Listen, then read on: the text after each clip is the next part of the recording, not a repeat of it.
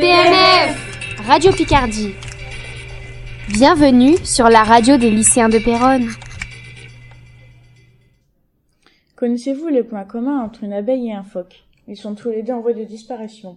Bonjour à tous et à toutes, nous allons vous parler des animaux en voie de disparition car c'est un sujet qui devient préoccupant. Nombreuses sont les espèces qui disparaissent à cause du mépris de l'homme pour la nature, c'est pourquoi nous vous en parlons aujourd'hui. Tout d'abord, il faut savoir que la disparition des animaux est causée par l'inattention des hommes pour leur planète verte.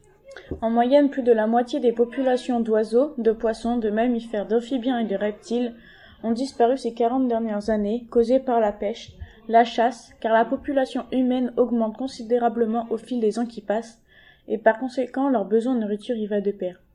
De plus, la pollution et le réchauffement climatique y contribuent eux aussi. Différentes associations existent pour sauver ces espèces, comme Cavex ou Picardie Nature. En Picardie, comme partout, des espèces animales sont en voie de disparition, mais qui sont aussi pourtant indispensables à l'agriculture comme les abeilles. Nous avons donc contacté l'association Cavex pour en avoir plus de renseignements à propos de leur disparition. Cavex est une association créée en 1999 par le docteur Henri Quinck et sa compagne. Ils ont fait une collection de 500 animaux rares pour tenter de les sauver. CAVEX a pour but de sensibiliser les gens, participer à la sauvegarde animale et collaborer avec le Musée national d'histoire naturelle pour les recherches scientifiques.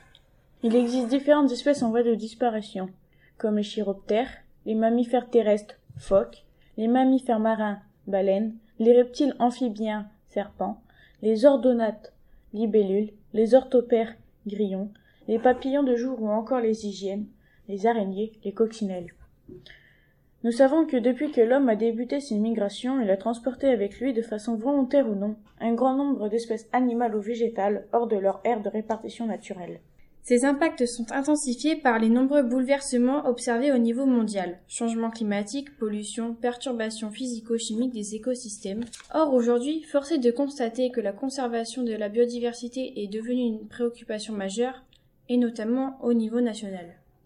Nous pouvons donc y remédier en diminuant la pollution et préférer les voitures hybrides, donc électriques, à celles qui éjectent du gaz à effet de serre. Mais il n'y a pas que cela. Il y a aussi les déchets jetés dans la mer qui sont nocifs aux animaux marins comme les déchets plastiques, sacs, bouteilles, bouchons, ou encore des enfouissements de déchets sous la terre, déchets radioactifs qui ne se recyclent pas ou qu'on ne peut pas faire disparaître ou brûler. Récemment, le Parlement européen s'est prononcé pour l'interdiction totale et définitive de la pêche électrique pour pouvoir protéger la faune et la flore environnantes. PNF Radio Picardie